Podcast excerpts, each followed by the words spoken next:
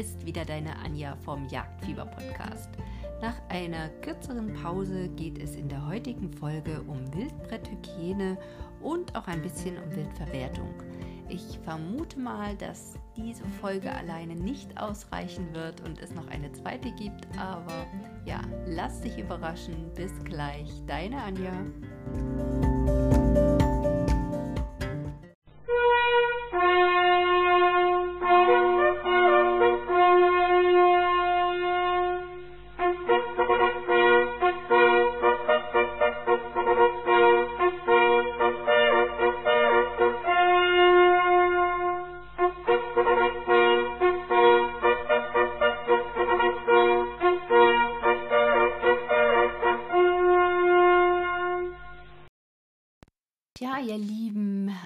Hasen, Jungjäger, Jagdschüler und ja, vielleicht auch Wildbrettverwerter im Sinne von Kochen und Essen. Wenn wir unsere Stücken erlegt haben, dann gibt es ja doch sehr viel zu beachten, wie wir sie verwerten dürfen, was wir bei der Wildbretthygiene nicht außer Acht lassen sollten, so dass ich die heutige Folge mal diesem Themenbereich widmen möchte. Insgesamt verwerten wir im Jahr in der Bundesrepublik ungefähr 30.000 Tonnen. Das heißt, das sind pro Person ungefähr 400 Gramm. Das meiste davon stammt tatsächlich aus den heimischen Revieren und den Rest importieren wir dann. Und nahezu 100 Prozent decken die heimischen Reviere die Nachfrage bei Reh- und Schwarzwild ab. Und neben dem deutschen Markt sind die wichtigsten Exportländer von Wild und Wildteilen. Neuseeland, da kommt sehr viel gefarmtes Rotwild her, aber auch Australien liefert Wildbrett von verwildernden Hausschweinen, Argentinien ist dafür bekannt, dass es da tatsächlich den Feldhasen gibt und Südafrika Namibia haben dann Kudo, Springbock oder auch Strauß auf dem Plan. Aus Spanien und Schottland wird Rotwild geliefert und alle osteuropäischen Staaten können Rot, Schwarz, Reh, Muffelwild und teilweise auch Elch und Damm- und Sickerwild liefern. Die Frage ist jetzt als nächstes, warum ist denn das Wild nach dem Erlegen sachgemäß zu versorgen? Zum einen, Wildbrett ist ein sehr hochwertiges, naturnahes Lebensmittel und wenn wir das nicht ähm, sachgemäß behandeln, dann wird das Wild eben beziehungsweise das Fleisch bis zur Nichtverzehrfähigkeit einfach gemindert. Es gibt wie bei ja eigentlich allen Sachen auch in diesem Bereich jede Menge Gesetze und Verordnungen, die uns als Jäger verpflichten, das Wild sorgfältig zu behandeln.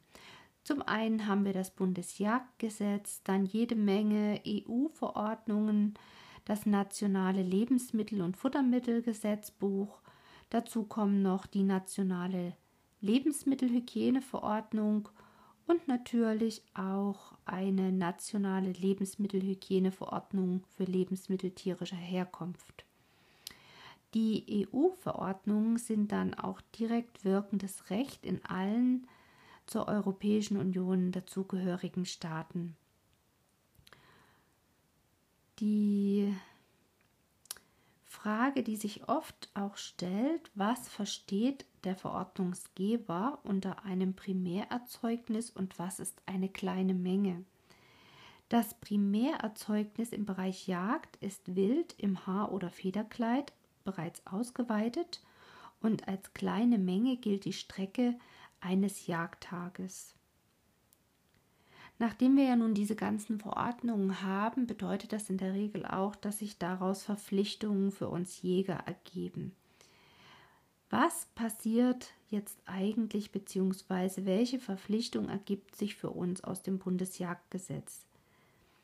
In Paragraph 15 Absatz 5 ist geregelt und wird quasi gefordert, dass der Jäger ausreichende Kenntnisse in der Behandlung erlegten Wildes unter besonderer Berücksichtigung der hygienisch erforderlichen Maßnahmen in der Beurteilung der gesundheitlich unbedenklichen Beschaffenheit des Wildbretts, insbesondere auch hinsichtlich seiner Verwendung als Lebensmittel nachzuweisen und in dem Moment natürlich auch zu besitzen hat. Das heißt, hier steht eigentlich alles schon drin. Dann haben wir ja noch die anderen Verordnungen, zum Beispiel die 178 2002. In dieser seit 2005 geltenden Verordnung wird bestimmt, dass alle, die ein Lebensmittel gewinnen, und dazu zählen quasi auch die Bereiche des Jagens und des Fischens, und damit sind wir im Sinne der Verordnung Lebensmittelunternehmer. Somit ist auch der Revierinhaber nach dieser Verordnung ein Lebensmittelunternehmer und sein Revier ein Lebensmittelunternehmen. Ich vermute mal, so habt ihr das noch nie gesehen.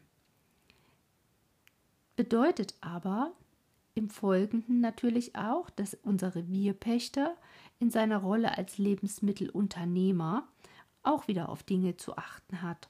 Und zwar hat er dafür Sorge zu tragen, dass alle, die, die in seinem Lebensmittelunternehmen Revier mit der Gewinnung des Lebensmittels, also des Wildes, befasst sind, die hierzu erforderlichen Kenntnisse besitzen und diese natürlich nicht nur besitzen, sondern auch umsetzen. Insbesondere ist er verantwortlich dafür, dass das erlegte Wild auch hygienisch einwandfrei behandelt wird. Dann gibt es noch die EU-Verordnung Nummer 852 von 2004 und bei ihr geht es um die der Lebensmittelhygiene dienenden Vorschriften, die sozusagen bei der Gewinnung und Weiterbehandlung von Lebensmitteln unterschiedlichster Art zu beachten sind. Und so geht das sozusagen munter weiter mit diesen ganzen Verordnungen. Interessant ist vielleicht noch die Nummer 100, äh, Entschuldigung, 853 von 2004, wo es um die Definition als freilebendes Wild geht. Hier geht es darum, dass man sagt, es zählen freilebende Huf- und Hasentiere sowie andere Landsäugetiere, die für den menschlichen Verzehr gejagt werden und nach dem geltenden Recht des betreffenden Mitgliedstaates als wild gelten, einschließlich Säugetiere, die in einem geschlossenen Gehege unter ähnlichen Bedingungen leben wie freilebendes Wild und freilebende Vogelarten, die für den menschlichen Verzehr gejagt werden. Beim diesen Kategorien unterteilt die EU-Verordnung sogar nochmal das freilebende Wild in Großwild und in Kleinwild. Zum Großwild zählen die freilebenden Landsäugetiere, also quasi mehr oder weniger das komplette Schalenwild, und alle die, die nicht unter die Begriffsbestimmung für Kleinwild fallen. Und Kleinwild, das ist im Prinzip unser freilebendes Federwild und auch die freilebenden Hasentiere. Das klang jetzt wahrscheinlich alles nach Amtsdeutsch, aber ist ja auch logisch, weil ich habe sozusagen jetzt einfach nur mal für euch die, den Inhalt der Verordnung wiedergegeben.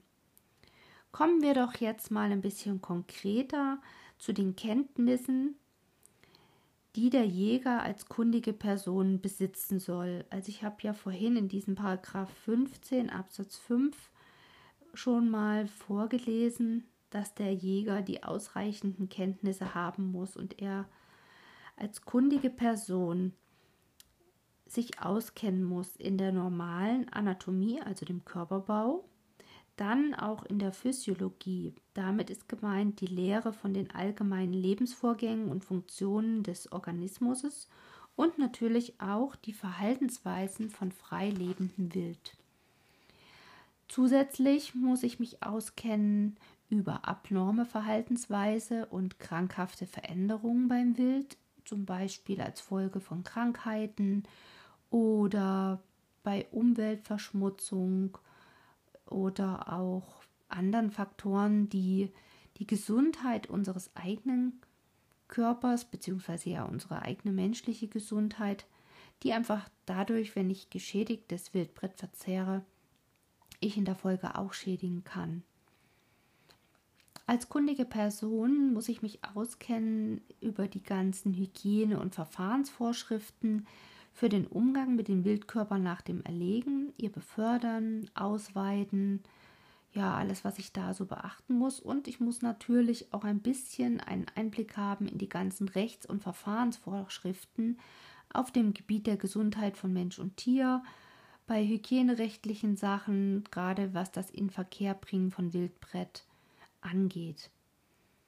Insgesamt kann ich sagen, für mich, es ist nicht immer einfach da den richtigen Überblick zu behalten und gerade jetzt in Bezug auch auf die ASP ändern sich bei uns doch relativ häufig die Vorgehensweisen, beziehungsweise sie verändern sich nicht direkt, sondern sie werden erweitert, sodass ich als Jäger doch auch immer ein bisschen mich damit beschäftigen muss, indem ich zum Beispiel mal auf die Seite vom Jagdverband gehe und da einfach mal schaue, Teilweise gibt es bei uns zum Beispiel auch eine vierteljährlich erscheinende Verbandszeitung, wo darüber berichtet wird. Oder wir hatten einen Jägertag, wo sogar vom Staatsministerium jeder, jemand da war und hat darüber Auskunft gegeben, wie wir dieser Seuche Herr werden wollen gemeinschaftlich. Aber das wäre nochmal ein anderes Thema. Mein Appell an dich, mach dich immer wieder schlau, weil diese Rechtsvorschriften, da lernt man tatsächlich ganz viel einfach nur für die Prüfung und dann ist das wieder aus dem Kopf, aber eben leider äh, nicht total aus der Praxis verschwunden. Wer sagt denn eigentlich, dass der Jäger jetzt kundige Person ist? Ähm, wer zertifiziert uns da sozusagen? Es ist die für unser Revier zuständige Behörde, also das Veterinäramt, kann man sagen. Und man sagt in der Verordnung, die zuständige Behörde muss sich davon überzeugen, dass Jäger ausreichend geschult sind, um als kundige Person gelten zu können. Und als kundige Person im Sinne der Verordnung gelten alle Jagdscheininhaber, die ihre Prüfung nach dem 1. Februar 1987 abgelegt haben, also wir mehr oder weniger alle. Und die die ihre Prüfung sozusagen vor diesem Termin abgelegt haben, die müssen zum Erwerb dieses Statuses tatsächlich nochmal eine qualifizierende Ausbildung oder Nachschulung machen.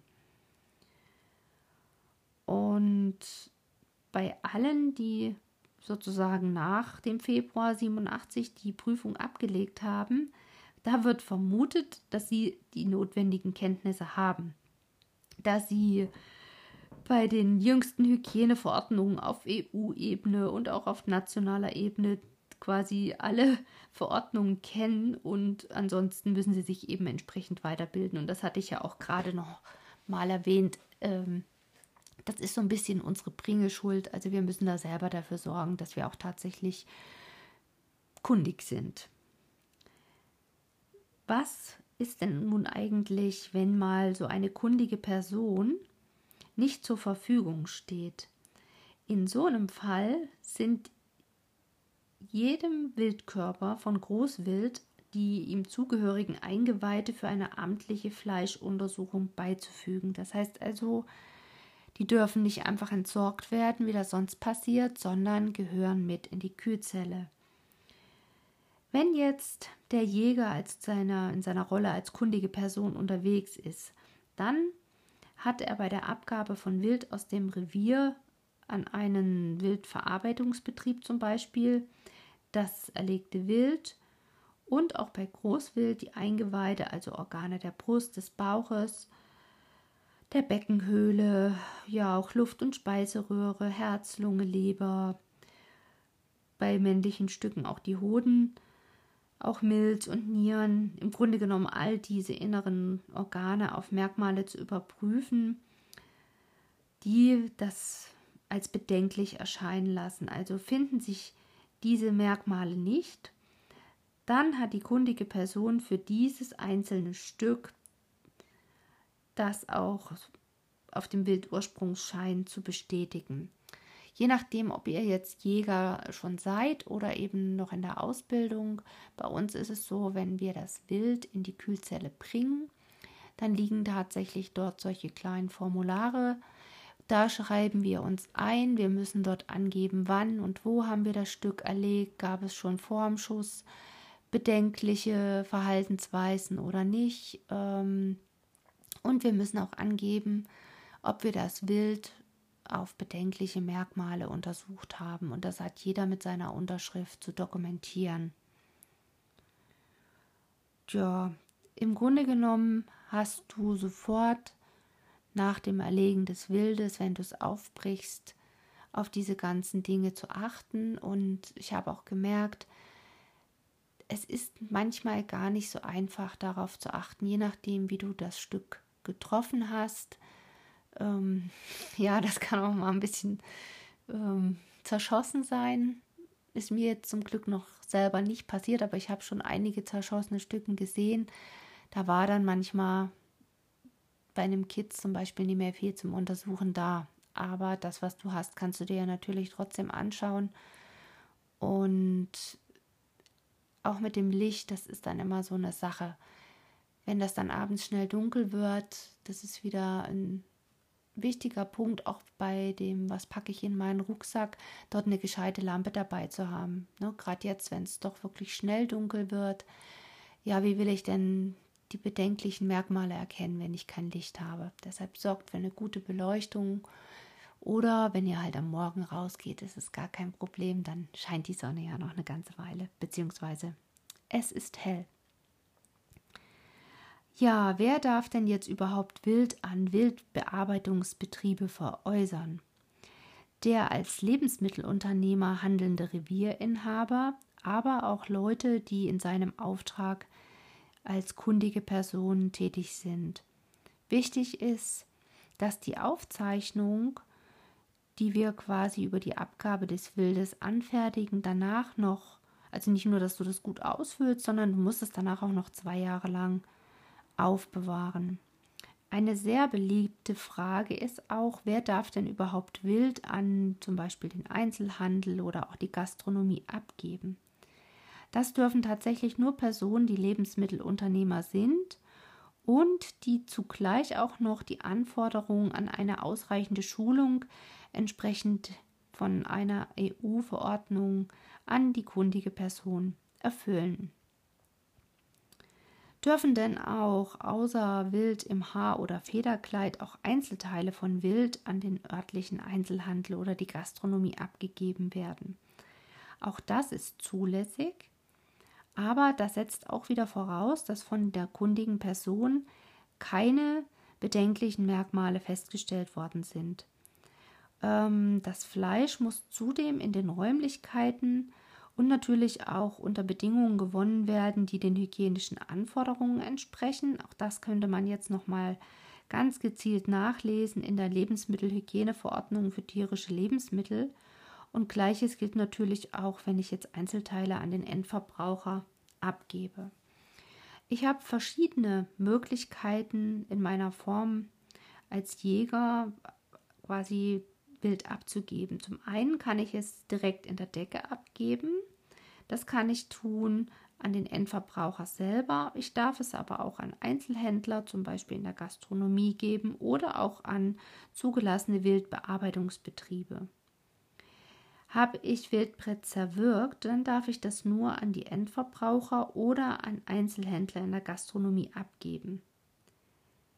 Wenn ich Erzeugnisse aus Wildfleisch abgeben möchte, dann darf ich das wieder nur an den Endverbraucher selber. Was fordert denn jetzt das Lebensmittel- und Futtermittelgesetzbuch von uns Jägern?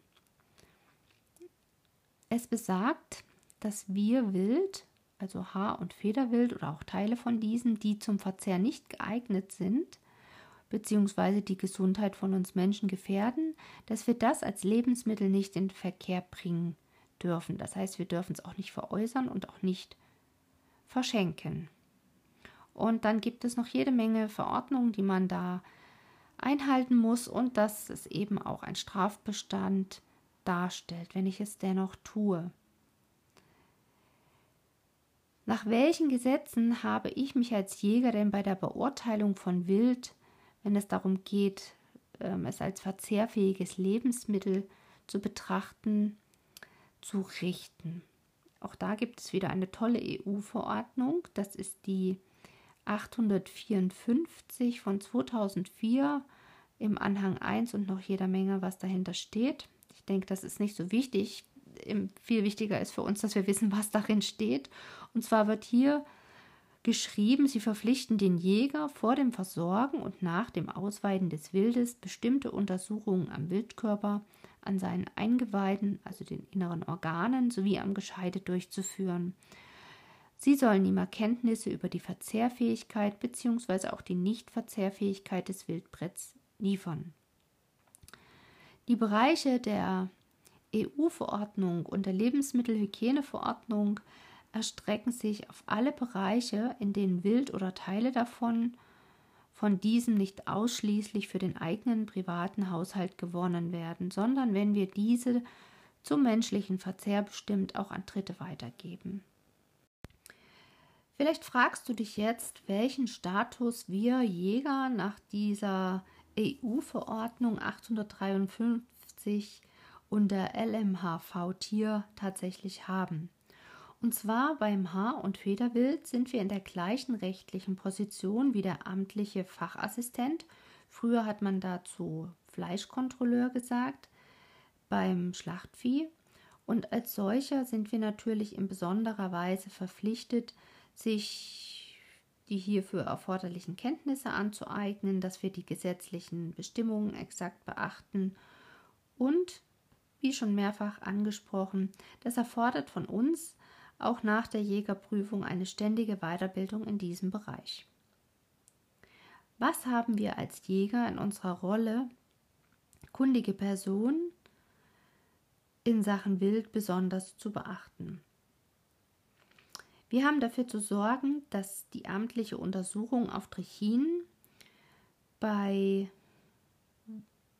Wild, also Schwarzwild zum Beispiel, ähm, dass wir das auch durchführen. Wir haben weiterhin für das Haarwild die amtliche Fleischuntersuchung zuzuführen, wenn wir Merkmale feststellen, wo wir sagen, da haben wir das Gefühl, das ist für den menschlichen Genuss bedenklich.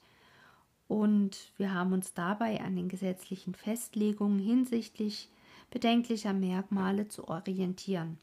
Das klang jetzt vielleicht ein bisschen ähm, verwirrend, deshalb sage ich es einfach nochmal. Und zwar müssen wir dafür sorgen, dass der amtlichen Untersuchung auf Trichinen unterliegendes und zum Verzehr durch den Menschen bestimmtes Haarwild, insbesondere Schwarzwild, der amtlichen Untersuchung auf Trichinen zugeführt wird.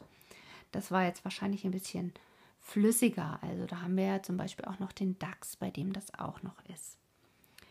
Tja.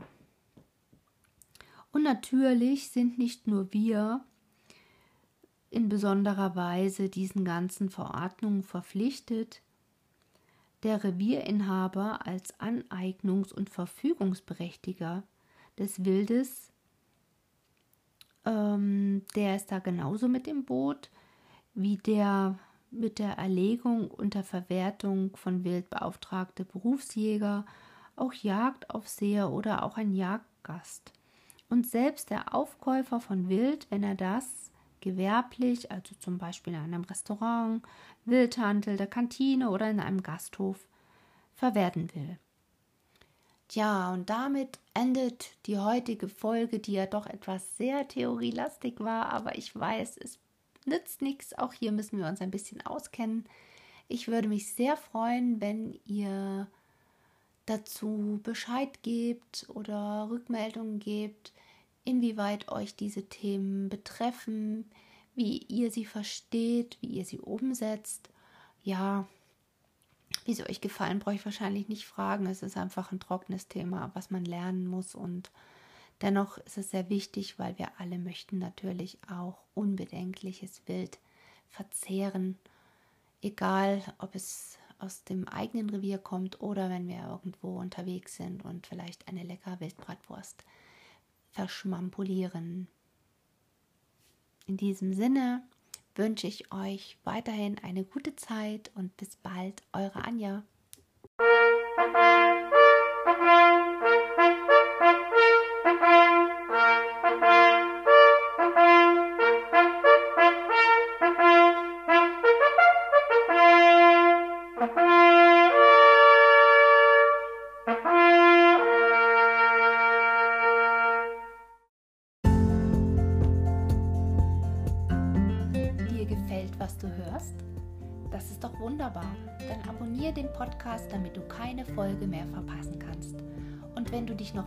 Einbringen möchtest, dann kannst du das in der Facebook-Gruppe Jagdfieber gerne machen. Du kannst dort Fragen stellen, du kannst dich austauschen und ich freue mich über jeden, der den Weg dorthin findet. Auch in meinem Blog jagdfieber-podcast.de wirst du immer wieder neue Beiträge und Anregungen finden. Wenn du Kontakt mit mir aufnehmen willst, dann geht das ganz einfach. Entweder du nutzt die Sprachfunktion hier bei Enker oder du schreibst mir eine E-Mail an frechmut.gmx.de. Ich freue mich immer wieder über Themenwünsche, Anregungen und einfach Austausch. Und zu guter Letzt kannst du mir natürlich auch einen Kaffee spendieren. Den Link dazu findest du in den Show Notes. Und in diesem Sinne wünsche ich dir eine gute Zeit. Wenn du Jagdschüler bist, viel Spaß beim Lernen, lass den Kopf nicht durchglühen und mach immer mal eine Pause. Horido, bis zum nächsten Mal, deine Anja.